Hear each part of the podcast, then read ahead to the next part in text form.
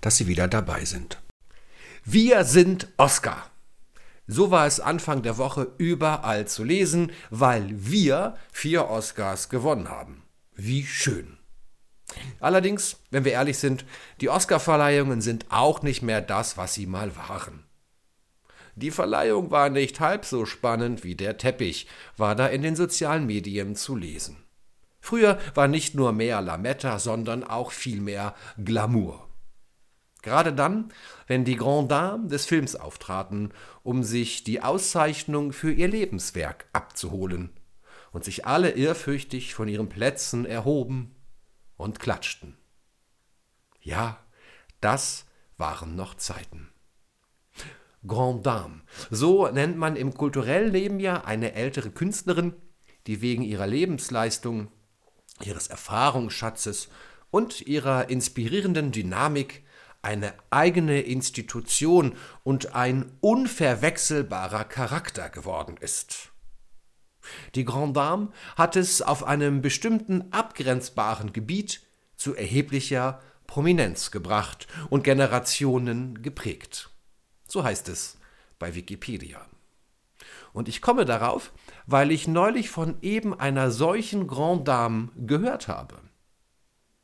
Der Theologe Fulbert Stefensky, der so schöne Sätze wie Hals, Maul und segne endlich geprägt hat, bezeichnete keine geringere als die Bibel als Grande Dame, als seine liebste alte Dame, der man ihr Alter äußerlich durchaus ansehe, die aber im Innern noch ganz jung und frisch sei.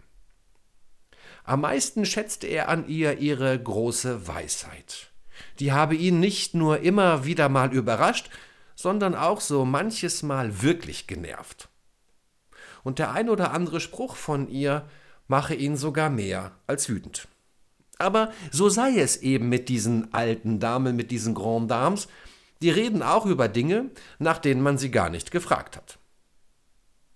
Wenn er sich mit seiner alten Dame unterhalte, dann höre er die Gespräche, die die Altvorderen mit Gott geführt hätten. Über das, woran sie glaubten und über das, was sie hofften. Dass Gott einmal alle Tränen abwischen und die Zeit kommen werde, in der keiner mehr weiß, wie das eigentlich so richtig geht mit Krieg und in der tatsächlich Schwerter zu Pflugscharen werden. Solche Hoffnungsworte brauche Stefensky zum Leben. Hört er sie, dann leuchtet darin etwas von der Schönheit dieser Welt auf. Und genau deswegen besuche er die alte Dame regelmäßig, denn, davon ist er überzeugt, man könne auf Dauer nur an etwas glauben, was man auch schön finde. Stefensky träumte einmal, ihm sei seine alte Dame gestohlen worden, die schönen Worte, die ihm so viel bedeuteten, einfach weg. Die Worte des 139. Psalms, der Bergpredigt oder auch das achte Kapitel des Römerbriefes. Als er aber aufwachte, da lag die Bibel, Gott sei Dank, noch auf dem Nachttisch. Stefanskis Interpretation dieses Traumes? Nun, der Besuch der alten Dame. Sie freut sich, besucht zu werden oder jemanden zu besuchen, egal wie oft, ob täglich, wöchentlich, monatlich. Das ertrage sie. Aber wenn es dann doch weniger als einmal im Monat ist, findet sie das nicht so toll. Stefensky freut sich, wenn sie zu Besuch kommt, die alte Dame, und räumt hier eine bestimmte Zeit ein. Bibellesen sei aber auch Arbeit und nicht nur eine spirituelle Sauna, sagt Stefensky. Und genau deswegen sei es schon ganz gut und auch wichtig zu wissen, wann sie denn kommt, die alte Dame, wo sie sitzt, wie sie behandelt werden möchte und ja auch, wann sie denn wieder geht.